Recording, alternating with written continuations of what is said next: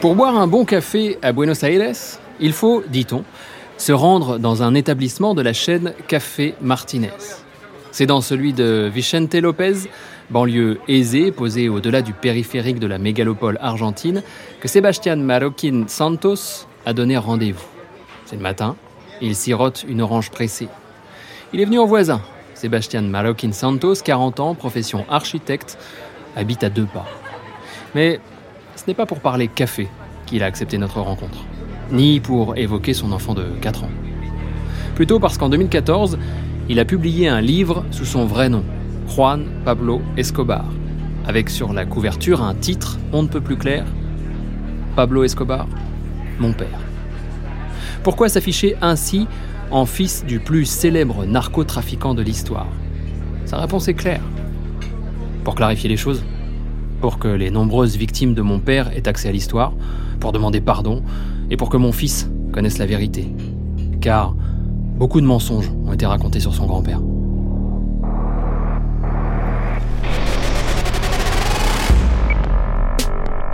Figure, figure, figure. Michel Néret risque pourtant une peine. Damaso López, el licenciado, reforzará la acción penal. Sofiane c'est l'un des plus grands trafiquants français. Here we go. We have John Elite in the house. C'est le destin de Sébastien Maroquin. Connaître de près un des pires criminels de l'histoire, So having said that, my guest today, Ralph Mutabi. Pour ce quatrième épisode de Figure, voici comme personnage principal le fameux Sébastien Marocain. Celui-là vit à Buenos Aires, en Argentine. Il gagne sa vie principalement comme architecte et on pourrait croire sans mal avoir affaire à Monsieur Tout-le-Monde. Il faut alors citer l'autre nom du bonhomme, celui qu'il a choisi d'abandonner il y a des années après avoir quitté en catastrophe la Colombie, son pays natal, Juan Pablo Escobar. Escobar, oui. Sébastien Marocain est le fils de Pablo, le plus célèbre de tous les trafiquants de drogue. Nous avons rencontré Marocain Escobar dans l'ombre d'un bar de Buenos Aires. Celui-ci nous a alors raconté cette vie de fils d'eux, dont il essaye aujourd'hui d'être fier.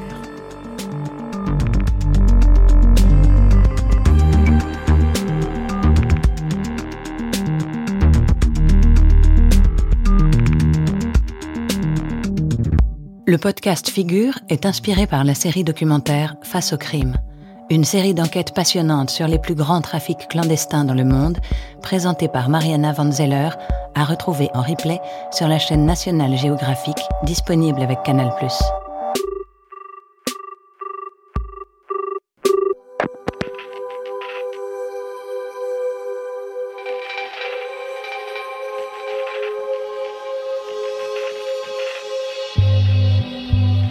Juan Pablo Escobar Henao, qui a le visage joufflu, la peau blanche, les yeux marrons et le nez légèrement allongé de son père, est né le 24 février 1977 à Medellín.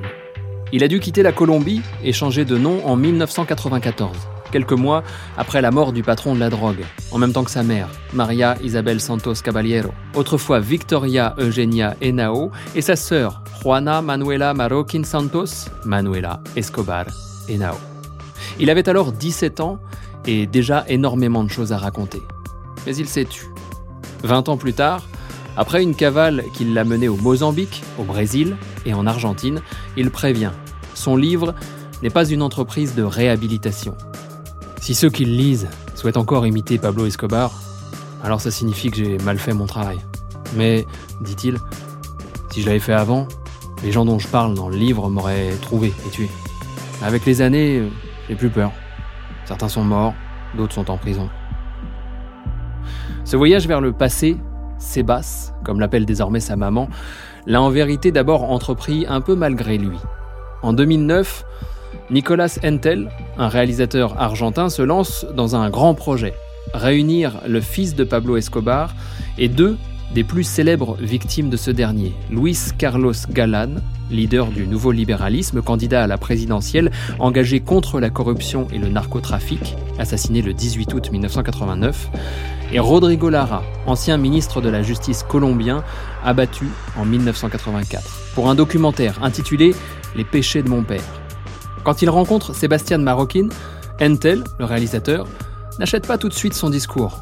Il a des doutes. Mais finit par trouver des documents vidéo de l'époque qui confirment tous ses dires. Maroquine non plus n'est pas très sûr de vouloir jouer le jeu, mais il accepte parce qu'il s'agissait pour lui d'une responsabilité morale. Il a l'impression d'avoir une dette envers son pays et les victimes. Ce documentaire, c'est un message de paix, de dialogue, de réconciliation.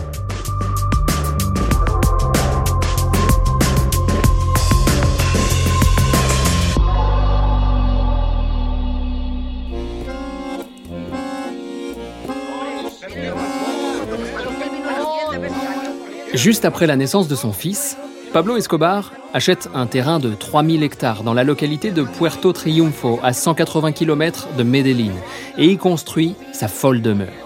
10 maisons de luxe, des piscines, une piste d'atterrissage, un héliport, 1700 employés, 21 lacs et 1500 espèces d'animaux. El patron n'a pas de limite. C'était Disneyland, se souvient le fils. J'avais 8 ans et 30 motos. Il y avait tout le luxe possible. Et il suffisait de demander ce qu'on voulait pour l'obtenir. Un jour, la petite Manuela demande une licorne. Pablo Escobar achète un cheval blanc et lui fait implanter des ailes et une corne en plastique. Certains ont dit que le cheval en était mort, mais c'est faux. Mon père était cruel avec les hommes, mais pas avec les animaux. Il les adorait. Juan Pablo, lui, reçoit ni plus ni moins l'épée de Simon Bolivar, l'un des libérateurs de l'Amérique du Sud. Mon père avait financé l'attaque du palais de justice par le groupe M19 qui, en remerciement, lui avait offert l'épée volée. Lors des anniversaires, des paniers remplis de dollars sont disposés un peu partout dans la villa. Les deux enfants de Don Pablo sont sa faiblesse, son talon d'Achille. À la maison, la drogue et les armes étaient partout. Mon père dormait toujours avec une mitraillette à côté de l'oreiller. Mais avec nous, il était tendre, aimant. Il passait du temps à jouer avec moi, à me lire des histoires. Vient alors la première leçon. J'ai presque 9 ans. Mon père me convoque au bord de la piscine. Sur la table, il a étalé toutes les drogues que l'on trouve sur le marché. Et il me dit qu'il les a toutes déjà testées, sauf l'héroïne, et me raconte leurs effets en détail. il me dit ensuite deux choses. D'abord, que si je veux les essayer, je dois le faire avec lui, et pas avec mes amis. Et ensuite, qu'être courageux, c'est ne pas y toucher.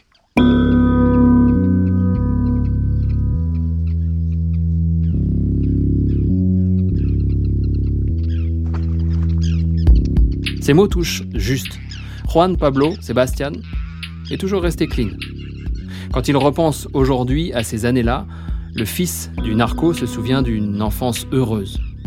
À peine consent-il à regretter qu'elle ait été solitaire, Juan Pablo était contraint de jouer au foot avec ses 15 gardes du corps personnel. Quand on n'était pas assez, on jouait à Mosquita, un jeu où un seul homme devait piquer la balle à 8 ou 10 autres. J'étais toujours le moustique, et ça me mettait la rage qu'il ne me prête pas le ballon. Pas la peine de se retourner vers les enfants de son âge. Les autres avaient comme consigne de ne pas l'approcher. Leurs parents leur interdisaient de me fréquenter. Mais tout change en 1984, le 30 avril. Ce jour-là, Rodrigo Lara Bonilla, ministre de la Justice, est assassiné à Bogota à bord de sa Mercedes, sur ordre de Don Pablo. Le gouvernement déclare officiellement la guerre aux narcotrafiquants. La famille Escobar, menacée, doit quitter le pays. C'est le début de la clandestinité. Les Escobar partent pour le Panama. Un jour, est arrivé à l'improviste un message de mon père qui nous a dit qu'un hélicoptère viendrait nous chercher sur un terrain vague. Deux heures et demie plus tard, après un voyage tranquille, le pilote a atterri dans une clairière où nous attendait une camionnette. On était à la frontière avec le Panama. On a alors enfilé des tenues de plage pour ne pas éveiller les soupçons et on s'est dirigé vers la ville de Panama, dans l'appartement d'un ami de mon père. On a dormi les trois premières nuits sur des matelas pneumatiques. On est ensuite allé dans une vieille maison, humide et chaude dans les environs de la vieille ville. C'était horrible. La douche était pleine de champignons, l'eau stagnait et il fallait se laver en pantoufles. En plus, et par pure précaution, pendant la première semaine, on a mangé seulement du poulet KFC que mon père faisait porter par un de ses gars.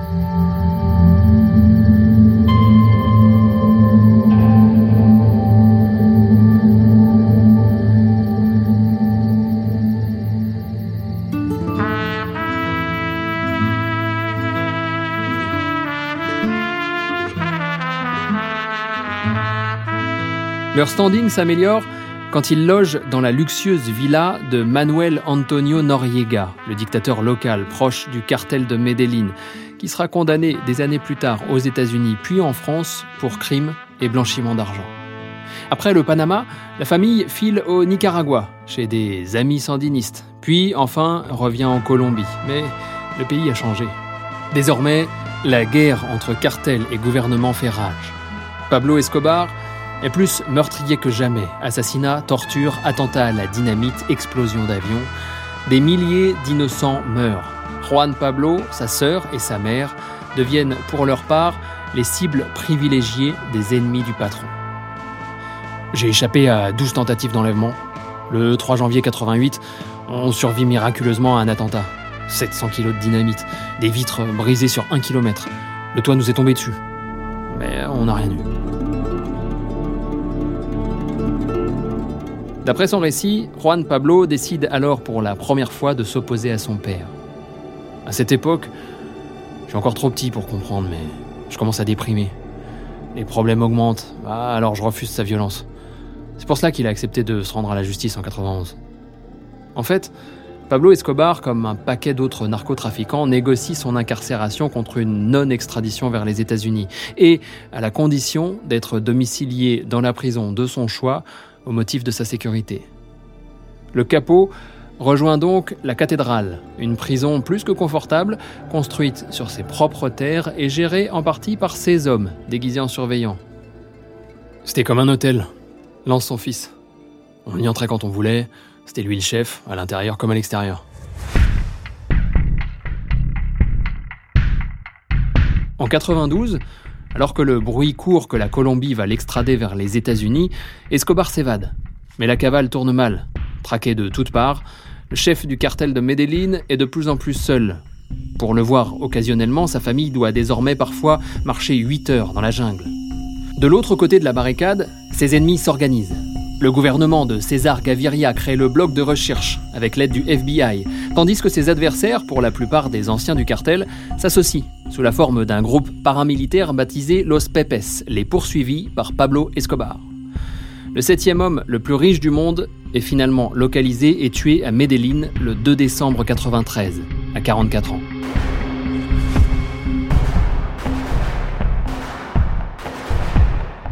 La version officielle, la police lui a tiré dessus alors qu'il tentait de s'échapper par le toit. Mais le futur Sébastien Maroquin, presque 17 ans à l'époque, raconte une autre histoire, celle d'un suicide. Ce jour-là, mon papa m'a appelé plein de fois, ne respectant pas les règles de sécurité élémentaire. Ses ennemis savaient que j'étais son point faible, ils me surveillaient de près. Moi, je le protégeais, je l'aurais jamais vendu. Alors, je jetais ses téléphones, je coupais ses appels, mais il avait décidé de mourir. Il m'avait toujours dit Tu vois, mon fils, des 15 balles que j'ai dans mon revolver, 14 sont pour mes ennemis, et la dernière est pour moi. Il avait même étudié avec précision où il fallait qu'il tire, près de son oreille, pour s'assurer une mort directe. Se tuer, plutôt que se rendre, était un code sacré dans ses cartels. Dix minutes avant de mourir, il m'a dit Je te rappelle plus tard. Il avait plus d'options, il était seul. Il s'est suicidé.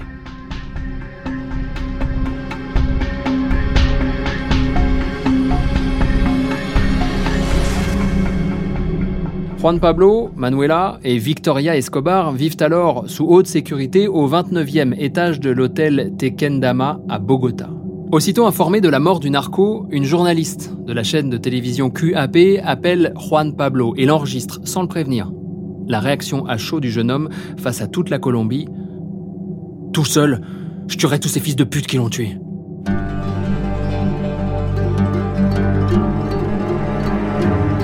Conscient de son erreur, il appelle la journaliste le lendemain, présente ses excuses et assure qu'il regrette d'avoir réagi comme l'aurait fait son père et déclare qu'il veut désormais la paix pour son pays. Mais c'est trop tard. Lui et les siens sont indésirables. Cinq secondes de menace m'ont coûté 21 ans d'exil.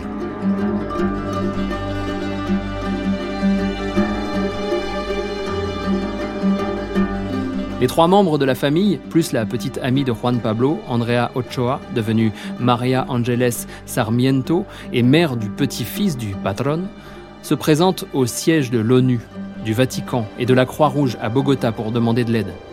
Sans résultat. Juan Pablo, héritier naturel de son père, a en plus d'autres soucis à gérer. Terrorisés par l'idée que l'empire Escobar puisse renaître un jour, les Pepes acceptent d'épargner la vie de la veuve et de la fille d'Escobar, mais envoient un message clair sur le destin de Juan Pablo. Votre fils, nous allons tuer. C'est finalement Juan Pablo qui doit aller négocier lui-même sa tête devant les chefs du cartel de Cali. Il a 17 ans et peu d'espoir.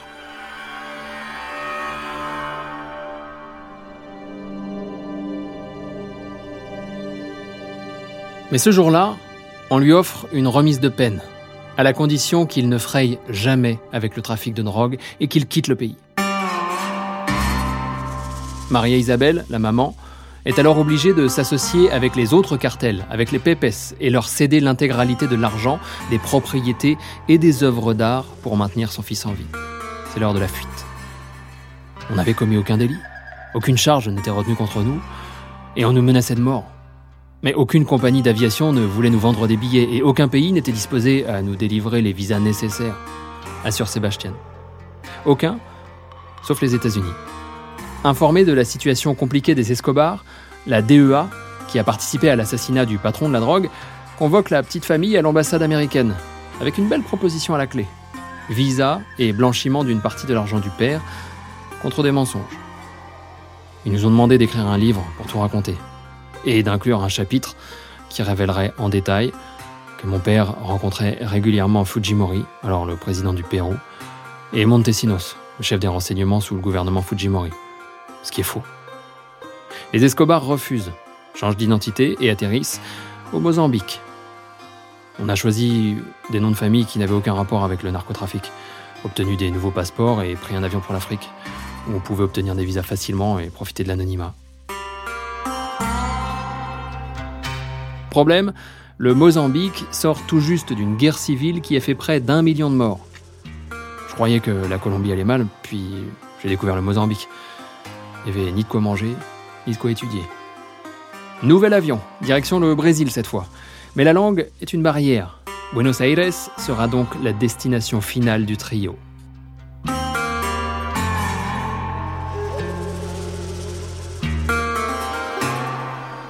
L'Argentine est aussi le début d'une vie nouvelle, celle de l'anonymat.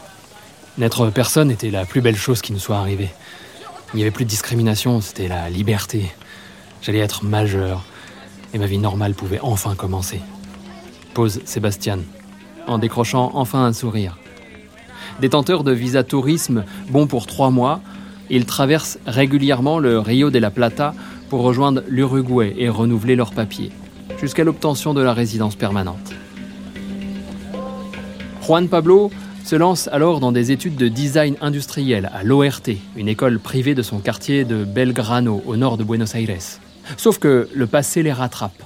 En 1999, un comptable, Juan Carlos Zacarias, découvre leur réelle identité et essaye de les escroquer. Il porte plainte, mais c'est eux qui se retrouvent en prison. La justice argentine a en effet des doutes sur la provenance de l'argent de la famille. Le juge Gabriel Cavallo accuse d'abord la veuve de Pablo Escobar d'utiliser de faux papiers, ce que l'État colombien dément. Ces papiers sont légaux et ont été donnés par les autorités à la famille en guise de protection. Mais le juge insiste et soupçonne Victoria Eugenia Henao de laver de l'argent via Gelestar SA, son entreprise immobilière. Et encore, le chantage politique. Gabriel Cavallo nous répétait que si on accusait Carlos Menem, alors président de la République argentine, d'avoir négocié notre venue en Argentine, on serait libéré immédiatement. Comme cinq ans plus tôt avec la DEA, la famille refuse. Résultat, la mère de Sébastien Maroquin passe 18 mois en prison, lui 45 jours. Les deux sont finalement relâchés et innocentés pour absence totale de preuves. Depuis, l'Argentine sait qui ils sont, et la Colombie où ils sont. Alors autant jeter le masque. Pour se relancer, Sébastien décide d'utiliser l'image de son père en lançant une marque de vêtements, Escobar Enao. Des t-shirts à 90 dollars, des pantalons à 150, qui s'exportent essentiellement vers l'Amérique centrale et du Nord. Et qui portent quelques souvenirs du patron du mal, carte de crédit, passeport et visa. Pas du goût de tout le monde. On m'a encore accusé, Mais à travers cette marque, je faisais pas l'apologie du crime. C'était simplement un bon business.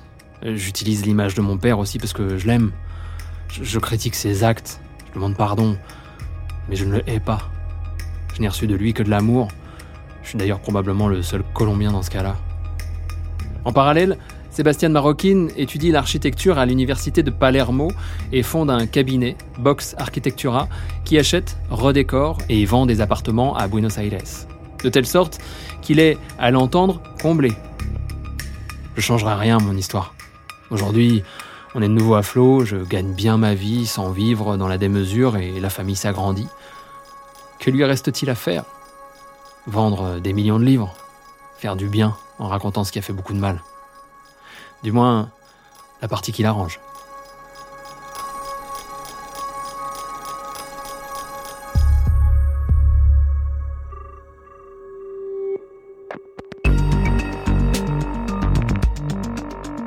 Vous avez tremblé avec cette nouvelle figure? Dites-vous que ce n'est rien comparé à ce qui vous attend avec celle rencontrée par Mariana Van Zeller dans la série documentaire Face au crime. Une série à retrouver en replay sur la chaîne nationale géographique disponible avec Canal ⁇